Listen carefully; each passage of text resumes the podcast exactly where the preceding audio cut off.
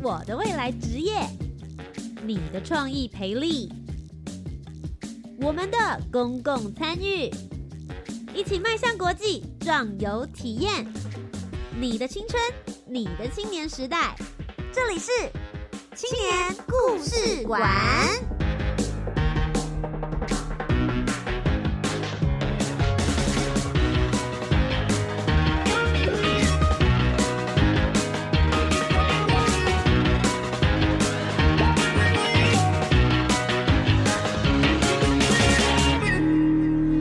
为青年，一个故事，改变与感动就从年轻人开始。欢迎来到青年故事馆，每周三晚上的七点零五分到八点钟，在教育广播电台，跟你一起分享属于台湾青年的故事。我是节目主持人涂杰，今天节目当中呢，又要来跟大家分享的是“样飞全球行动计划”。如果大家有记得这个计划在做些什么的话，最主要就是由台湾的青年大家自主团队，针对你自己所真正所想要研究的那些议题。我们跟国外的组织取经。那今年其实非常可惜，因为疫情的关系，从去年吧，二零二零年一直到二零二一年的这一段所提出计划的团队们呢，大家是没有办法实际的出国的。但我们想要学习的心，其实一直都没有因为疫情所减缓，也没有因为这样我们就止步于台湾。大家现在科技发达的年代，我们只要有心寄寄 email，我们还是依然能够找到这些国外的组织跟团队。我们透过线上，不论是视讯或者是电访的方式，也能够了解，如果我们想要针对这个议题，在台湾多做一些什么的话，国外到底是怎么做的？我们一起把你们的经验带到台湾来吧。今天节目当中要为大家带来的就是来自于中山医学大学的团队。今天有两位来到我们的节目当中，先来听听他们的声音。首先，第一位是白洪亮。啊，好，主持人好，各位听众朋友，大家好，我的名字叫做白洪亮。那我来自中山医学大学的医学系，目前是大三。对，谢谢。那这一次呢，他们最主要所想要提出来的这个议题，我觉得蛮有趣的。其实是针对台湾的一些长者，大家在健康上面的议题，也算是他的专业。那接下来呢，也是他跟他同组的伙伴，欢迎袁翔。嗯，大家好，各位观众朋友，大家好。好的，袁翔，你是来自于哪个学校哪个科系呢？嗯，我是来自于中山医学大学医学系，那我算是刚才洪亮的副手吧。对，哦，OK，所以你们是同班同学？哎，是是是同班同学。所以当初洪亮在提出这个议题的时候，你一开始听到你的反应是什么呢？呃，算是有听过这个议题，但是其实对于这个在台湾执行的状况，并没有到非常的了解。是，所以透过这一次团队的推动之后，去了解国外怎么做，以及台湾你们正式来执行。我们关子卖的够久了，究竟他们这一次是一个什么样子的团队名称，在做什么样子的议题呢？马上进入我们的专访单元，我们就一起来听听。Hello，Bonjour，萨瓦迪卡，空邦哇。国际学习，全球趋势，海外体验，通通都在国际参与。I share。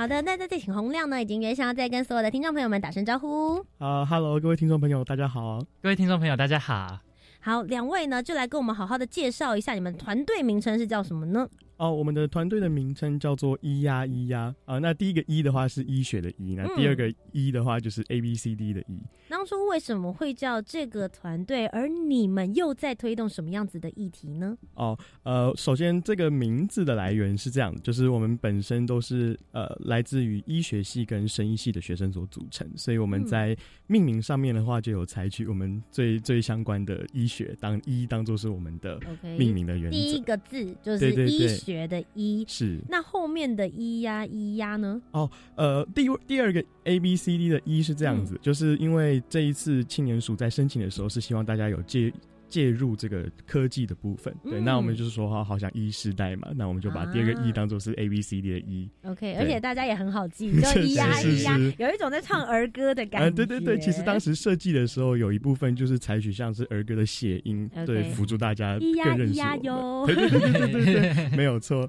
很好记的方式。那请问咿呀咿呀哟，请问咿呀咿呀团队，你们现在在关注的议题，刚刚前面已经有跟大家稍稍微微剧透了一下，就是你们是在关心台湾的长者的健康，是在哪一块呢？哦，我们目前关注的主要议题是在肌少症。对，嗯那肌少症它其实是一个，呃，如果是以病程来看的话，它是用十年作为一个单位去做计算，也就是说，其实它并不会立即的，就像可能有一个急症，它不是一个急症，所以它并不会在呃一个很短的时间内就会发现这个问题。嗯他需要一个就是长期可能长辈他突然间哪一天发现说，哦，他可能站不起来了。对，那这个个站起来的过程开始出现一些困难的时候，就有可能是他肌肉流失量已经到一定的程度。那这种时候呢，就有可能是肌少症的发生。哇，所以它其实是慢慢的累积，对然后慢慢的发生的这一件事情。我觉得大家对于一般好像对于肌少症比较没有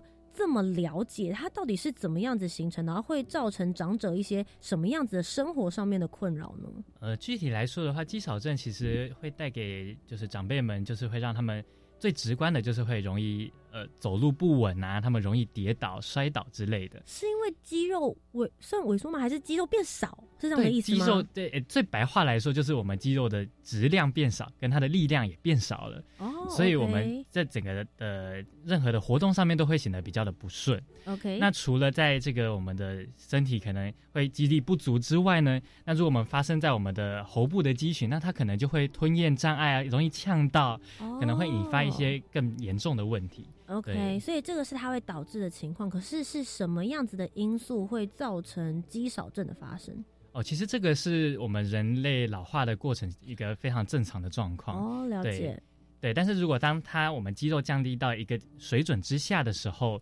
嗯那它就会为我们的身体带来不不良的影响，就如同我刚才所说的。嗯那其实这有办法去做预防，那就是我们可能透过一些运动或者是饮食，我们去介入的话，那这个时程就可以拉得更长，让他们诶、自在活动的时间可以拉得更久。了解。那我想要问一下洪亮，因为这个计划当初应该是你招兵买马嘛，啊 是是你注意到这个消息，然后觉得说，哎、台湾大家应该一起来关注这件事，告诉长者我们应该要怎么预防，或者它真的发生的时候，我们应该要怎么样子来去做处理。你当初为什么会觉得这件事情是重要的呢？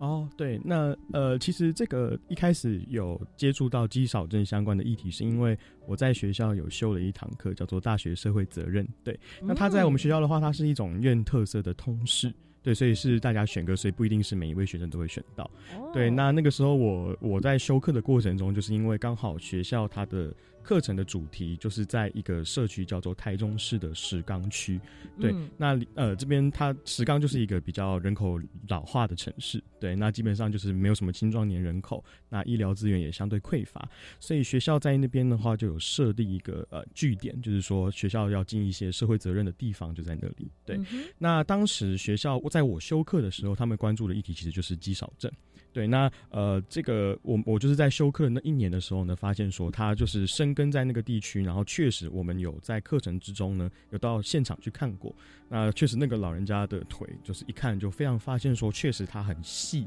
然后嗯一看就知道说他真的是可能都没有。就是他的那个肌肉量应该是跟正常的比例来说是有差异的，嗯对所以那个时候就算是整个申请，就是呃，应该是说在这个议题上面有第一次了解到，原来这个议题存在的严重性是这么高的。嗯，对，因为其实我觉得大家常常在课堂上面，你也许看到了资料或者演讲者告诉你，我相信现在也有很多听众朋友听一听，你你没什么感觉。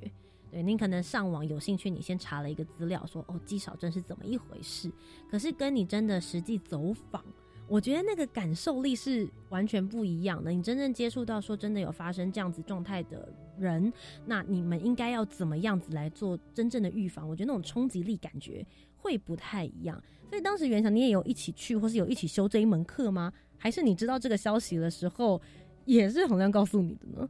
呃，当初其实最初当然是像我刚才说的，就是一开始不知道，但是就是在我们接触这个计划不久，其实我们就有走到石冈这个地方，那去看当地纸人的状况。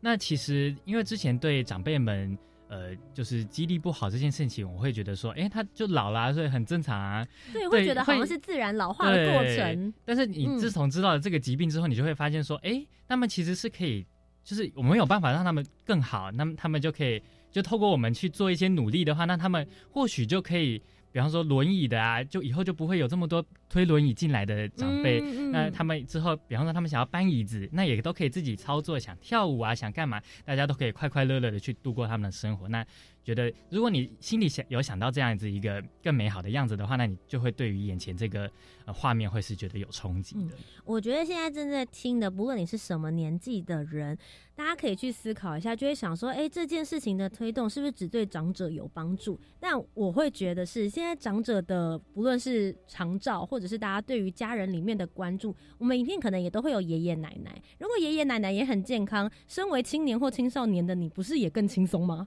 说老实的，就可以带着这些，就是大家三代同堂爬爬灶，大家其实也会有很多更不一样的生活体验。所以不要以为他离你很远，每一个人身边你都有机会会遇到这样子的人，然后你以后也会老，好大家，你五十年、六十年立马哎老。所以今天我们就一起来聊聊这个议题，台湾现在是怎么做？而刚刚前面有讲到了“样飞全球行动计划”，就是我们关注到这个议题了，台湾好像该推动。其他国家如果还已经跑得比较前面了，他们是已经在做哪些事情？你们这一次挑选了哪一些的国家，想要去对这个议题去做更深入的探讨？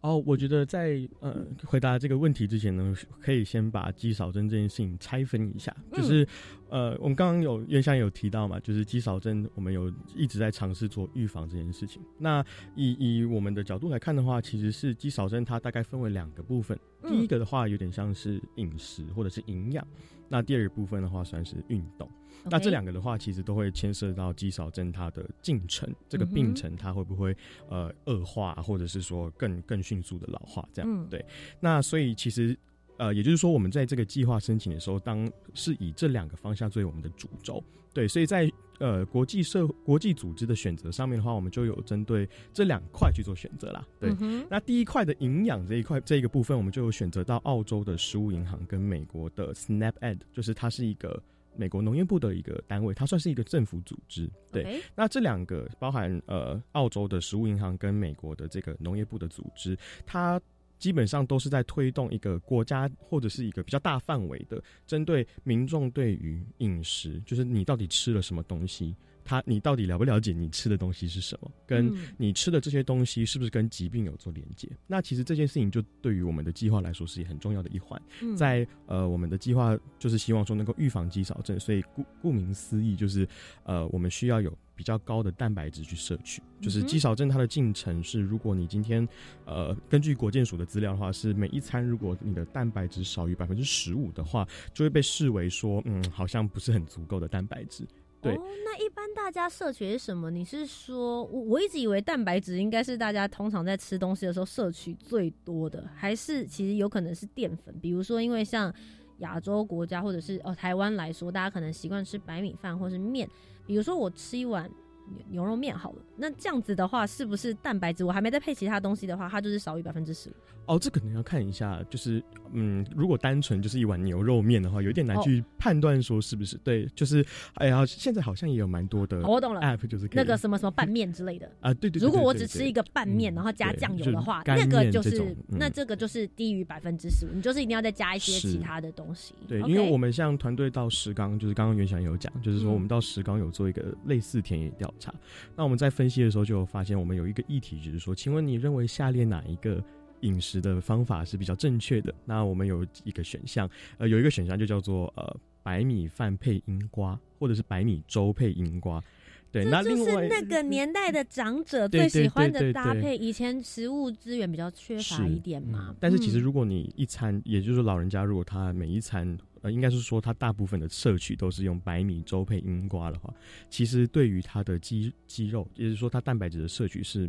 相对相当量其实是不够的。所以你刚刚提到的第一个部分的话，就是我们的肌少症分成两个部分嘛。第一个部分就是刚刚提到的，你吃进去的食物还有营养的成分，所以你们去寻找了这两个单位，告诉大家说，哎，到底他们是怎么样子把这些呃观念告诉群众的。而第二个部分呢，袁翔可以跟我们分享吗？刚刚讲到第二个部分的话，最主要就是针对比如说后天的运动的部分，这边的话也能够预防肌少症。在这方面，你们寻找了哪一些的单位或是哪些国家来去做协助？哦，有，我们呃有找到一个是在呃丹麦的 Cycling Without Age，那这个组织呢，它是在做就是带领呃有年轻人，然后。去带领社区的长辈们一起去骑脚踏车哦，对，那当然这个骑脚踏车就是我们长辈们不可能自己去骑来，这个难度是确实是有点高。我想要知道像他们服务的对象，我们会对于长辈这个有点模糊，因为大家会想说这个年龄层，我们大家可以想象一下，他们通常大概是在什么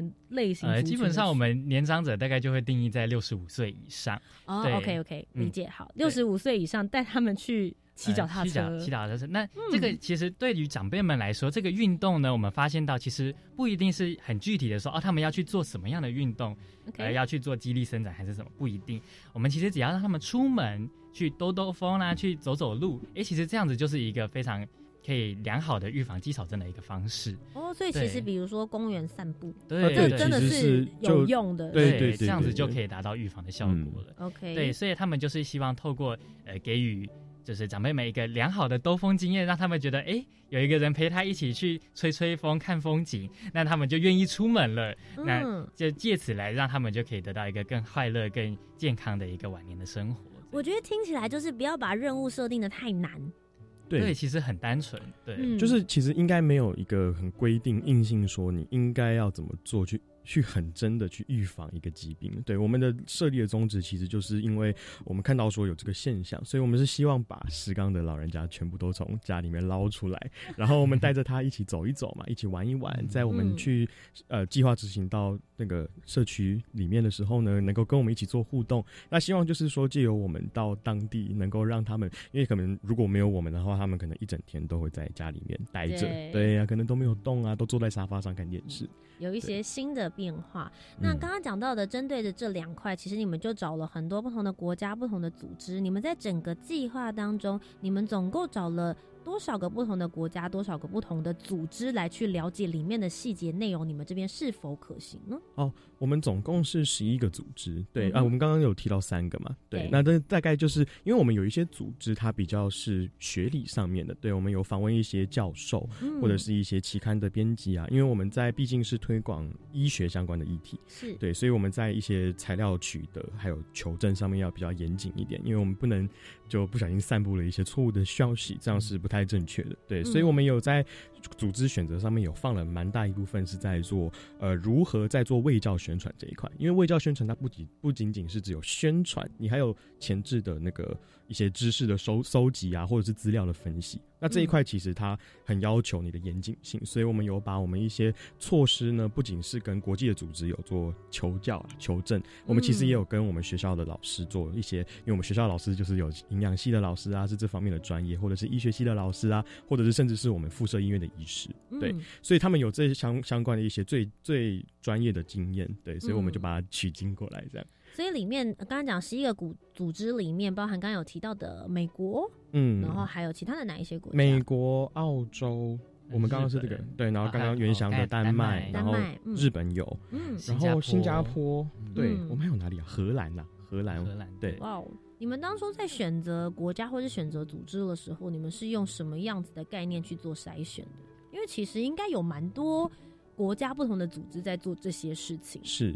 哦，对我们我们。筛选的逻辑是这样，就是因为我们如果自己寄信过去，其实。老实讲，他的那个回信率是非常非常低，开心率感觉很低。对对对，就是因为人家也不认识你，其实一个很没来由的，对对对对对。虽然我们有 教育部的推荐函啊，但是真的，嗯，大家看到了应该也觉得就是啊，我可能三个月才收一次信，对。所以其实我们的策略是分为两条，对，第一条当然就是海海放，就是我们我们对对对，还是乱枪打鸟打，对，所以我们就有一封是比较制式的，就是啊，他有开头啊，很制式说我们在做什么，然后希望能够来邀邀。邀请他来接受我们的访谈，嗯，对，这是第一个。那第二个其实是我们有动用到我们老师的人脉了，就是我们有我们有使用学校的，我们叫那个不要脸的人脉法，对，我们就是请老师帮我们写信给他在呃，可能他求学时间的老师，他的老师，或者是他在求学期间他的朋友，因为他们有可能，因为现在都已经可能是一个组织的代表，像我们我们我们之前有请老师就有联系到日本的农粮署的主的一个学会的理事长，对，那他其实就是一个相当大的代表，一个很好的。呃，国际组织可以受我们访谈，对，所以其实我们用这两个方法去选择这十一个组织的来源。哎，我觉得大家听到这边真的是要学起来，因为其实我也蛮常问一些呃青年的访谈者来到这边，大家都会说要去寻找到一个国外的组织愿意接受访谈，其实往往来说是最困难的一个 part，因为你想要，并不代表对方就要接受。对，那我觉得他们用了一个比较系统化的一个模式。我有一个比较制式的名单，不要说乱枪打鸟，应该是你有梦幻名单，但是你没有可以直接跟对方取得联系的方式。对对，那你也很想要了解他们的内部，我们还是一样丢丢看。但除此之外，我们还是要有一些保守名单嘛，对不对？然后这些人呢，是我们确实也许可以透过身边的资源，所以其实有时候参加比赛的时候，就是清算自己身边资源跟。平常到底有没有好好做人的时候？对 对吧？如果你平常就是一个你知道放 放烂的学生，教授凭什么帮你？对吧？这件事也蛮实在的。而且，其实找教授有一个好处，就是因为我们关注的议题如果聚焦的话，其实从教授的角度来看，他其实就已经第一层帮你筛选了。就是你其实自己去找的时候，你你可能会面临到的，就是啊，全世界。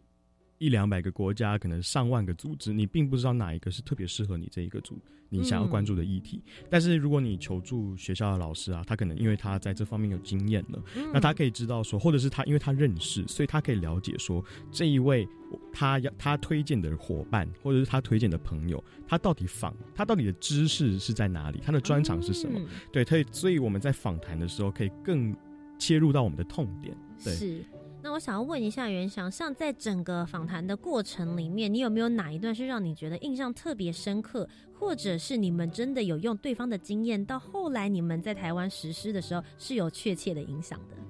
呃，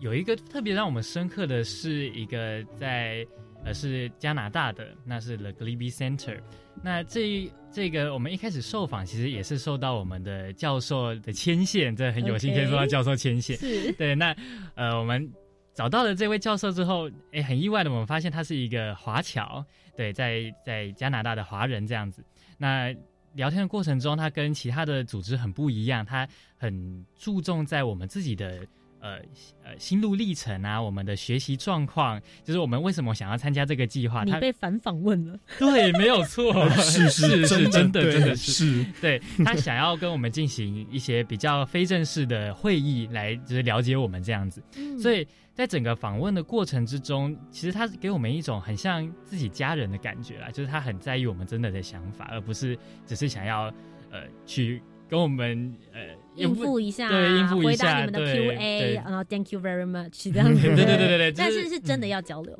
对，然后在第一次的访谈之后呢，我们后续还陆续举行了数场的，对我们之后都还有一直在连线。那他还找到了就是他们的 Glebe Center，就是比较呃在实务工作方面比较了解的人来为我们介绍。那在里面呢，嗯，他有提到一点非常重要的，就是我们华人社会之中有一个家人的观念，对家人在整个长照系统里面其实扮演的一个非常重要的角色。那有家人的陪伴，那其实会比我们呃去长照中心啊，受到一些你从来不认识的一些照护员来照顾你，那个感觉上面其实是差蛮多的。是。那对于整个呃长辈们，在他。生活之中，他能不能过得快乐？有没有意愿去做这些运动、参与活动来维持他的健康，都有至关重要的影响。嗯，对，所以他就提醒了我们这一点。所以我们在呃计划过程之中呢，我们就把我们我们一开始是其实是非常线索的，就是我们觉得说，哎，我们的计划就是打到痛点啊，就是我们就找我们的长辈就好了。那其实我们在参与的过程之中，包含我们的社区的呃一些成员，呃，比方像是说。就是当地的一些比较知名的人士啦，就是他们相信的人，我们都把他找进来。那作为我们推行的一个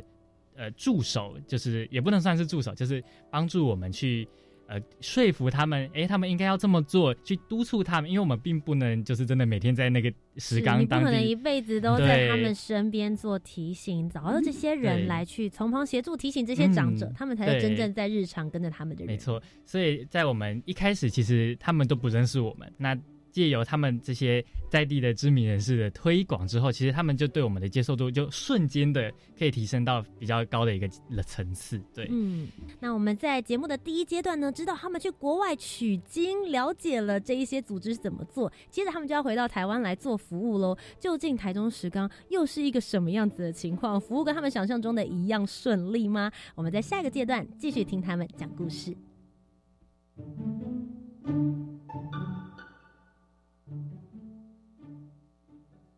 美牛自二零一二年已进口九年，全世界有一百零九国进口相同国际标准美猪，所以美牛美猪一样安全。而台美贸易额高达两兆四千亿，遵守国际贸易规范，可以让台美贸易更紧密，有助台湾加入国际贸易体系。另外，天然气第三接收站若能顺利兴建，可以减少五百万吨燃煤，让空气更清新，也可以减少南电北送，让供电更稳定。政府更避开早交，对当地生态做最大保护。以上内容由行政院提供。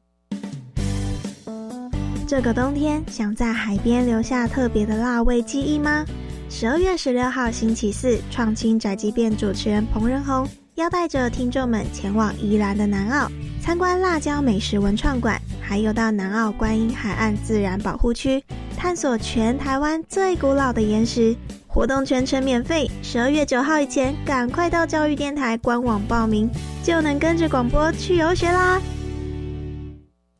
我是文艺爱好者。那你知道文艺创作奖以及全国学生图画书创作奖特优作品现在展到哪里吗？十二月五号前在嘉义市立美术馆展出，内容很多元丰富哦。还有一站是在哪里呢？十二月八号到十二月十九号在国立屏东大学展出。对，到艺教馆的网站可以查询相关的资讯。欢迎大家来感受无限的想象魔力。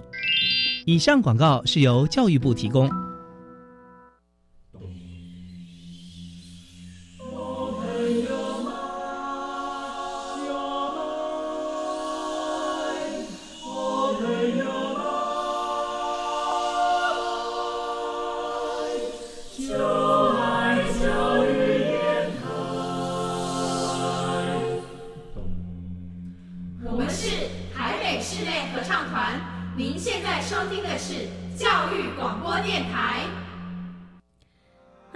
青年故事馆，我是节目主持人涂杰。今天节目当中要继续来跟大家分享的是“样飞全球行动计划”，来自于中山医学大学的“咿呀咿呀”团队。啊，好，各位各位听众，大家好，我的名字是白洪亮。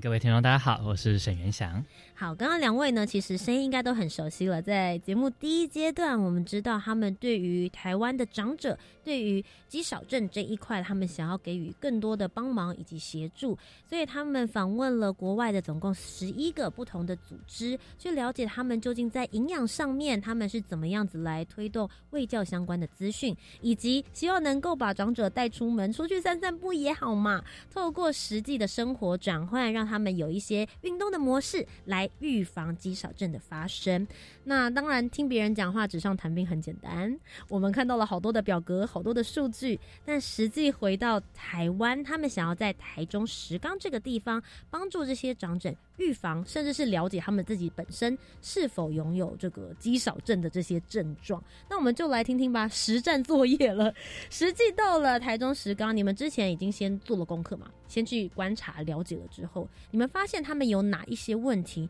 你们又用了哪些的方式来进行解决呢？呃，我们一开始去的时候，我们就对他们进行了呃，我们是用呃，在研究里面就会实际上用到的呃，评断肌少是否有肌少症的一个问卷。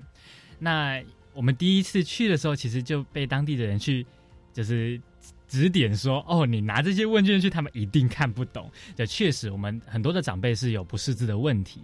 对，不是因为问题太难，是因为直接让他们阅读，其实就已经会比较辛苦了。对，所以我们原本是想说，我们就直接发问卷，很快啊，哎，是不行，所以我们到时候是那时候是直接把我们的问卷一张一张去一个一个长辈坐下来，去跟他聊天的方式去问。哎，我想问个问题，因为你们一定是要把长者集中起来，那你们是否是有跟当地的哪一些单位或者组织来联络，来去找到这些需要帮忙的长者？是好。那我们一开始是从农会的总干事，然后牵线到呃当地社区的总干事，那他也是一个药师，是在当地的医疗方面比较呃有名的人物。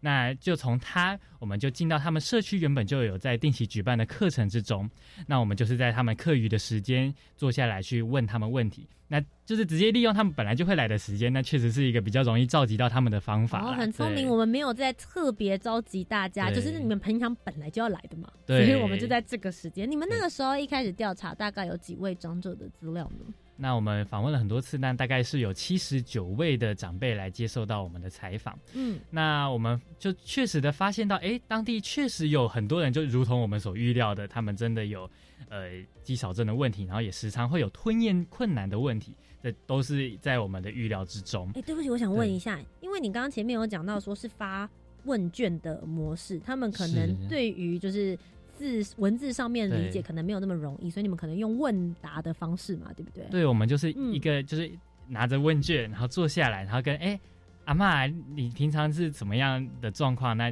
就去问他问卷上面有的那些内容，这样子。那语言上面呢？当地是使用什么？也是讲国语吗？哦，当地其实非常的特别，它是位在一个就是刚好是客家人跟讲闽南语的交界的地方。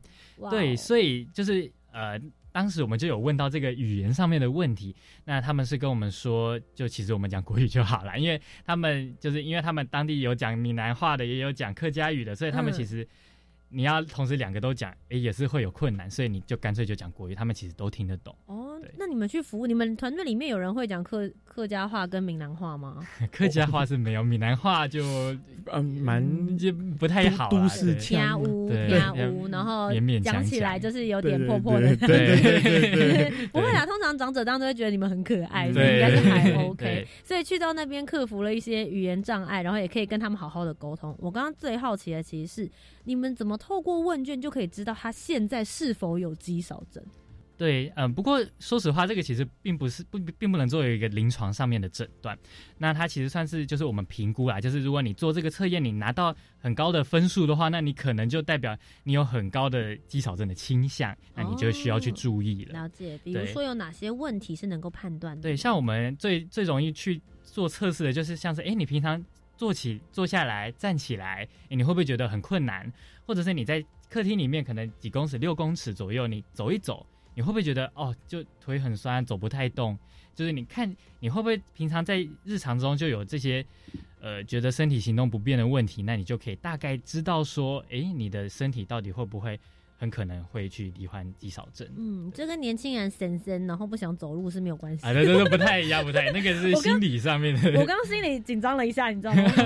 我平常走来走去也觉得好累哦，这这个应该不是吧？啊，不不不，没有没有，放心放心，应该是不会啦，应该是不至于，不太对对？因为其实如果是以医学上面来说，你们是说其实我们人体最好肌肉状况，二十五岁是巅峰。对，就是呃，我们有去看一些文献，对，包含我们在当地做那个肌少症的评估，也是。是把文献上面的一个问卷，把它翻译成中文，然后去做田野调查。对，那刚刚呃，二十五岁，它是一个算是肌肉质量的高峰。那它到二十五岁之后，就会开始往往下掉。那到四十岁开始，它就会呈现更迅速的下跌，就大概每每年每十年会掉百分之八。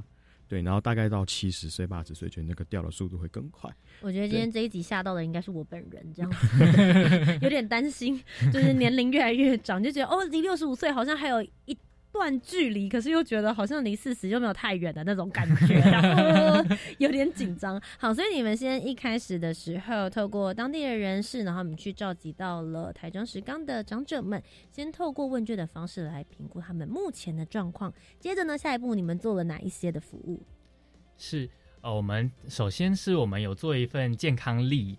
对，那这个健康力其实是我们那时候在农会里面就看到，哎，他们那里都有挂一个，就是。水果月历，应该很多家中长辈都会有这这种月历，这上面有什么食谱啊，然后农会卖的水果这些的。哎，我已经很久没看到这种月历了，哎，感觉真嗯，对，因为我们当时到现场去，其实也是有做就是生活习惯的调查，我们就是看到那个刚刚袁山讲那个历，然后就发现说，哎，好像。好像他们蛮常用的，因为当地其实有蛮大比例都在务农，所以他们对于这种农时是非常要求，是就是他很需要知道今天是什么节气，他该开始做什么行为。了解，所以你们观察到他们的这个日常习惯，他们是有在挂月历的，所以你们就因为这个模式，你们做了你们自己的一个算是推广的方式吗？对，就是我们希望就是借力是他们本来就要用这个东西嘛，那我们就把我们的一些。微教知识啊，那另外我们还有派每天的小任务，就是让他们每天去照着那个月历上面写的工作。那你只要每天去做这个，你可能就可以呃离积少针再更远一些。比如说你们上面写了什么？哦，就是我们有一些像是椅子上面的运动啊，就是你从椅子上面站起来、坐下来。或者是你扶着椅子，然后做一些腿部的伸展，对，每天解任务的那种感觉。对对，那你其实就是我们这个阅历有一个很大的重点，就是因为我们很多卫教嘛，就是做完之后就是人走了，就好像这件事情就不曾发生过一样。就是团队感觉好像蜻蜓点水，哎，我告诉你有这些事哦，可是真正能够维持，其实没有办法盯着他们看，我也没光 camera，然后说哎，你要不要做啊？所以只能用这种方式来提醒。对，所以我们。就是在这个月历上面有留了一个空格，那就是他们，我们再给他们小贴纸，然后他们每天做完，然后他就把贴纸贴上去。那要怎么吸引他们贴贴纸？就是我们有问到当地人，他们一定要有小奖励。对，那我们小奖励，我们其实是有就是被 sponsor，就是当地的那个药局，就是给我们，因为他们就是很多。就是他们大量买嘛，就会有一些有一些赠品。对，那我们可能就送一些什么肥皂啊、沐浴乳啊。哎，那这一就是有这个诱因存在，那其实长辈们他们就很愿意去，就是做这些运动，去贴这个贴纸，这样。天哪！我上一次做这个贴纸几点换赠品的活动，大概是幼稚园或小学的时候。对对对。那其实对长者们也是很有鼓励的效果。对，真的。嗯，尤其送肥皂啊、日常用品，对，就是他们很很喜欢这些东西，应该是很不错。所以你们用了一些年轻人的思维模式，然后但是却不会让他们造成负担。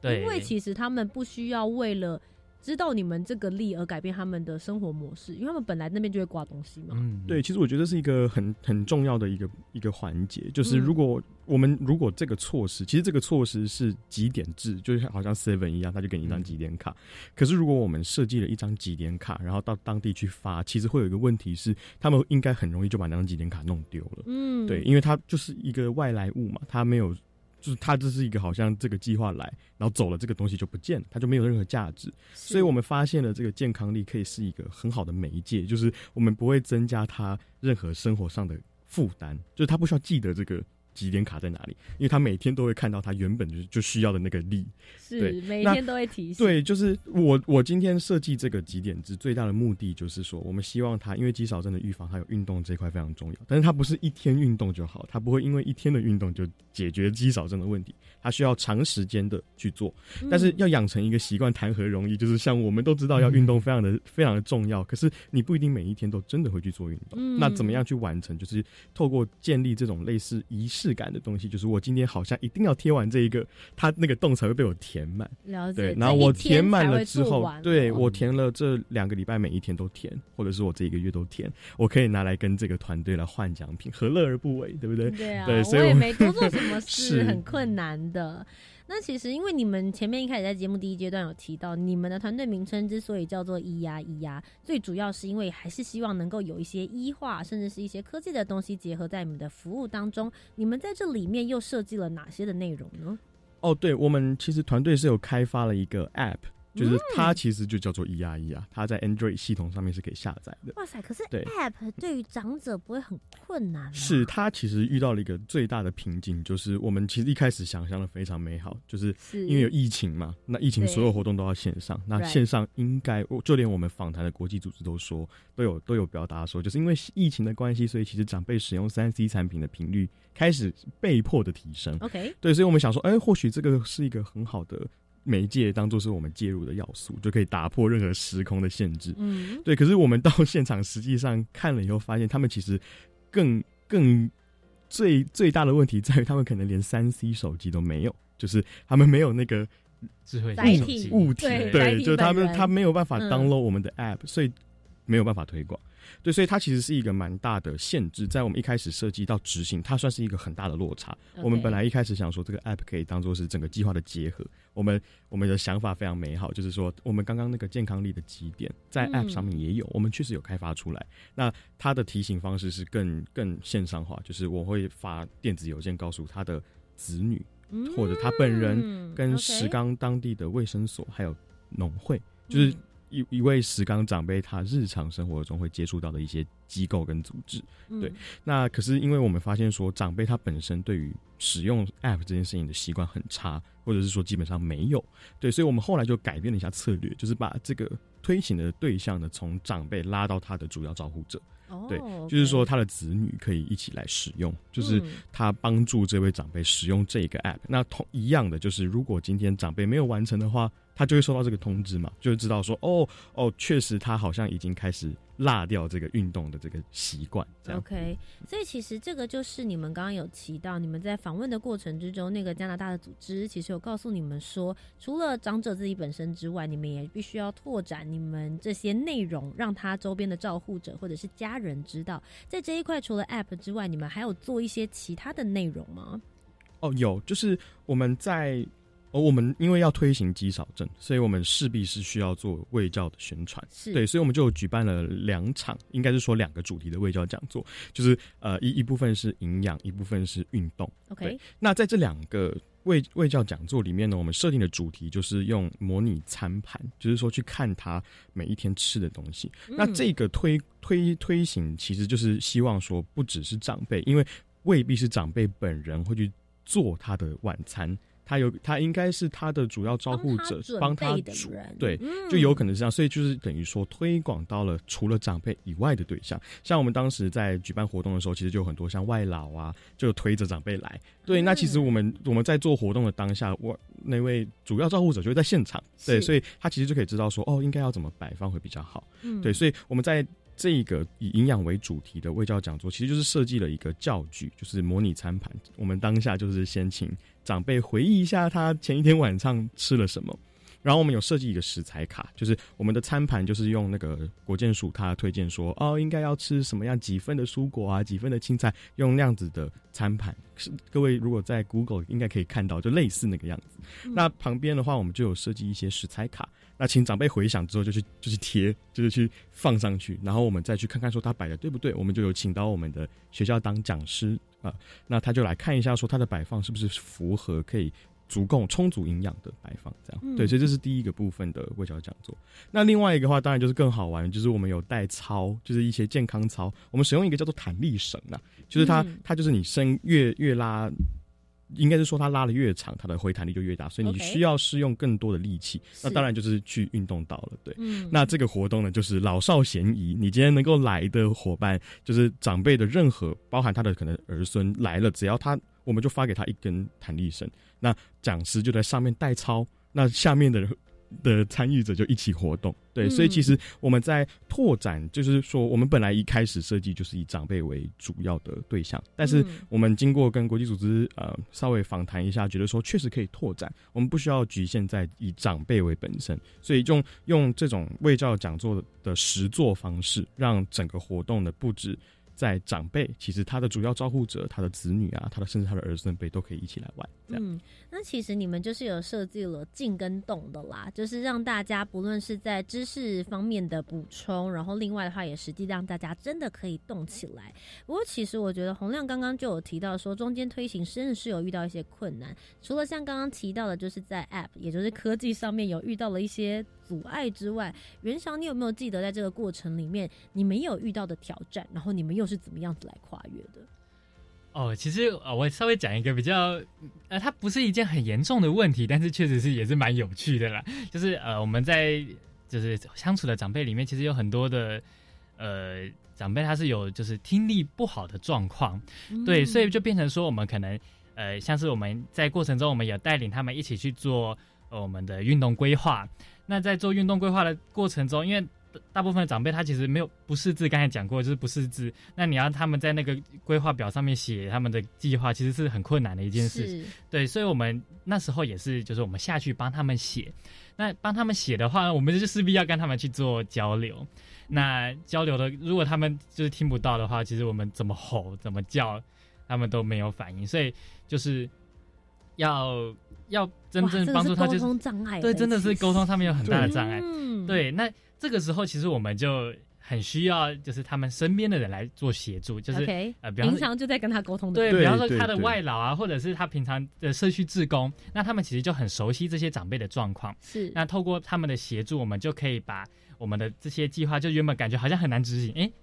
就是他们一来，好像所有问题就迎刃而解了。对对，其实这个也是一个从国际组织取经下来的一个经验啊。就是我们在访谈的时候，其实有听到一个概念叫做 peer to peer，就是我们今天在针对不管是任何一个族群，其实我们对于长辈来说算是不同的族群。那我们。我们往上去做宣传，其实有的时候会有一个隔阂在。嗯，但是如果我们今天有办法在长辈当中，先就是告诉一定一一部分的人，就是让他们先知道我们想要干什么，我们需要他们什么样子的协助。那经在经由这一群人去拓展他同一个年龄层的人，其实那个效果的呃放大的倍数会比我们直接一不断的，就像刚刚袁想讲的，我那一位的听不太到的长辈，其实我们。真的跟他吼了很久，他其实都听不到，因为他真的听不到。可是如果我们跟认识他的长辈讲说，我们希望他回答我们什么事情，那个长辈可能一个动作就让他了解到我们想要表达的意思。对，其实这个就算是一个蛮好的应用。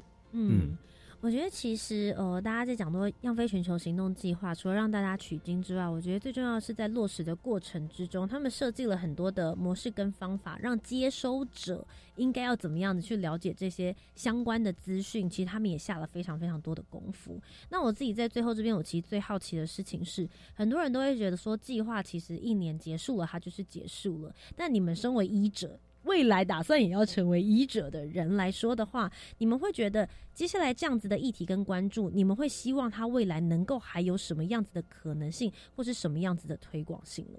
哦，是对我们其实，在推广，应该是说在执行样飞计划的时候，从一开始我们就有想到这个问题，就是说我们包含我们在设计健康力的追踪，其实就是认为说现在有很多的卫教都是蜻蜓点水。我今天就是计划来了就有这个活动，计划走了这个活动就走了，所以很难在当地有什么样子的发酵。对，那呃，我们后来是这样，就是我们没有办法一直在石冈待着，这是没有办法解决的现实。当然，对，但是我们可以做的就是尽量延长我们这个计划带给石冈的这些活动，它能够存在石冈有效的。长度这样对，那所以呢，我们在不同的活动之间有做不同的做法，像是我们一开始提到的那个健康力，我们健康力的做法其实就是非常简单，我们设计了二零二二年一整年，我们所以一年有十二个月嘛，我们就用了十二个月当做十二个主题，然后做了十二十二份的运动建议，嗯，然后呢，把把它做成一个真的印出来，看印出来阅历，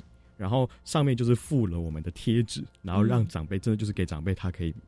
在二零二二年每一天都做运动，然后去贴。那至于兑奖机制的话，我们就是让石冈的农会跟我们合作的药药师，还有万安的关怀据点的总干事，我们把这个机制转接给当地。所以也就是说，如果今天长辈他在二零二二年的时候呢，他还可以继续贴，那贴贴贴贴贴，他想好来换的时候，可以去到那个地方去换，还是能够继续实现。对，那至少就是说，在二零二二年这一整年，他可以。还有，还是让这个健康力的机制能够运转。那我们是想说，如果二零二二年能够运转下去的话，其实对于长辈来说，他其实算已经习惯了这一套模式。等到再把健康力抽走的时候呢，他应该也知道说肌少症的重要性，或者是运动的重要性。嗯，对。那另外一个部分就是健呃健卫教讲座。那这个讲座的话，我们就是把合作的伙伴拓展到学校，因为其实呃学校才算是比较有。医学资源能够注入的原动力，而且其实是持续不断的。是，就是基本上只要学校有关注这个议题的话，都可以做。那前面有提到嘛，就是我本身是 USR 的学生，所以我就有跟我们 USR 的计划主持人提谈论说这件事情。我们的计划结束之后，我们还是希望肌少症这个议题能够在石冈继续发酵。对，所以我们希望说，在肌少症这个议题推行上面，能不能够转接给学校 USR 的计划继续做后续的处置？对，那包含就是像我们的师资，其实，在卫教讲座里面，师资都是邀请 USR 的老师来。对，那基本上其实整套的活动包含两个阶段啊，运动啊、营养啊，其实以学校的角度来说，它可以做的事情是更广更深的。对，那这样子的转接或这样子的交接，其实是可以让我们整个计划在石冈地区积少成这个主题能够更加的延伸。嗯，对。其实你们对于他们的未来性，甚至对于当地的影响，你们都已经有一个比较完整的思考，应该不会说让他就直接停顿在这一边。我觉得这也是央非全球行动计划接下来如果有一些学弟妹们，们或者是有些学生们，大家也想要来申请的时候，我觉得可以参考的一个走向。今天我觉我自己访问了这么多组来宾，我觉得他们算是一个非常有脉络，从前期他们如何去选这样的组织，如何关注什么样子的议题，服务的地区，甚至到未来的走向，他们是在一开始前期就有一个很完整的规划。虽然不一定每一件事情都如同你的想象，但这就是计划最有趣的地方。因为社会里面有各种不同的人，各种不同的族群，你会遇到很多不同的变因跟很多的环境情况，实际的去做你的服务，然后你才会跳脱你原本的那些书面想象。那最后这边，我想要请袁翔也帮我鼓励一下，如果接下来也有其他的团队，他们想要来做样飞全球行动计划的话，身为一个学长。你会给他们什么样子的建议？他们应该要做好哪一些，不论是实质的还是心理准备再过来？是，呃，在心理准备上面，我认为一开始在整个团队的运作机制，就是建议大家先打好一个好的基底啦，就是不要就是浪费大家太多时间 在做一些不想做的事情，像是什么开会啊，还是一些做一些不太需要的工作，效率就对，对一开始就要做好效率这件事情，因为呃，就是相信参加的很多人。不会全职都是在参加样飞这个计划，当然，那还有别的工作，所以大家都很忙，所以就是希望，就是不要消耗大家太多的热情。当你花太越少的时间在这件事情上面，你得到的如呃成果如果是一样的话，那你就可以越容易继续的走下去。是，所以我认为这件呃。在初期建立好一个好良好的机制是相当重要的。嗯，那同时呢，也不要忘记身边有很多你可以可以帮助你的人，你的老师、你的朋友、你身边那个 maybe 你的上司、你认识的所有人都可以是你的助力。那不要小看这些力量，那都是未来可以帮助你很大的一个。贵人啊，大家都是你的贵人。对嗯，今天非常谢谢袁翔还有洪亮来到我们的青年故事馆当中接受我们的专访。如果大家对于他们正在实施的这一块计划有兴趣的话，大家现在上网找什么样子的关键字，或是到哪一个平台可以找得到你们呢？哦，我们有经营两个平台，就是一个是 Facebook 的粉丝专业，另外一个就是 Instagram。那其实，在这两个平台，只要打我们的名称叫“一呀一呀”，就是第一个“一”是医学的“医”，然后第二个“一”是 A B C D 的“一”，然后中间两个“呀”都是那个很像 Y 的那个“呀”。OK，对，只要打这四个字，基本上就可以找到我们的团队的呃粉丝专业或者是 Instagram。那如果有需要联系我们的话，基本上只要就是跟那个粉专对话，其实我们都可以看得到。好，今天再一次非常谢谢两位来到我们的节目当中，也谢谢你们照顾我们台湾的长者。两位未来呢，就医学系的学生，未来也都会成为我们不论是在医界或者在推动卫教这一块非常非常重要的原动力。再一次非常谢谢你们，谢谢，谢谢。那么我们最后呢，就一起来听听教育部青年发展署即将举办的精彩活动，大家可以申请的又有哪些喽？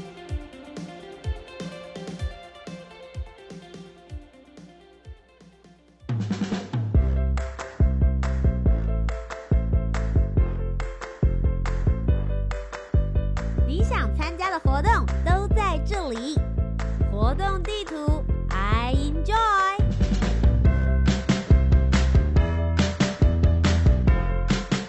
活动地图 I enjoy，跟大家分享教育部青年发展署即将举办的精彩活动到底有哪些呢？首先是一百一十一年度的智慧铁人创意竞赛第一梯次，我们现在正在进行初赛的开放报名。每年吸引超过一万多名学生报名参赛的智慧铁人创意竞赛，今年呢，也就是一百一十一年度的第一梯次的初赛报名，我们现在呢是从即日起一直到一月五号截止。那我们竞赛呢，总共分成三个不同的梯次，是十一月二十一号。十二月二十六号以及一月二十三号，所以希望大家可以把握报名初赛的时间。我们的复赛以及决赛呢，会在暑假当中进行，欢迎各高中职的同学组队报名参加哦。一百一十一年样飞全球行动计划方案正在征建当中，我们会一直到明年的三月二号。那这一次呢，最主要就是青年可以自主团队三到六个人，提案连接国际组织，实践在地行动的方案。欢迎十八到三十五岁符合资格的青年到 iUse 青年国际圆梦平台报名就可以了。今天最后一个消息是，一百一十一年度的青年体验学习计划现在正在报名当中，一直是到明年的三月十六号为止。那这个计划呢，最主要是配合教育部的青年教育与就业储蓄账户方案来做办理，鼓励高中职应届毕业生透过自己提计划，进行两到三年的体验学习。拓展多元的生活体验学习面向，探索自我以及生涯，并提供就学与兵役的配套措施，可以让大家可以未来发展人生方向的时候，可以更有了解的目标。以上就是本周的青年故事馆，我是节目主持人涂杰。如果大家对于节目内容有任何想要回馈给我的，都可以到 Facebook、Instagram 或者 YouTube 频道搜寻涂杰，就可以找得到我了。如果想要继续来收听我们的节目，每周三晚上的七点零五分到八点钟，在教育广播电台。那么我们就下周节目再见喽，拜拜。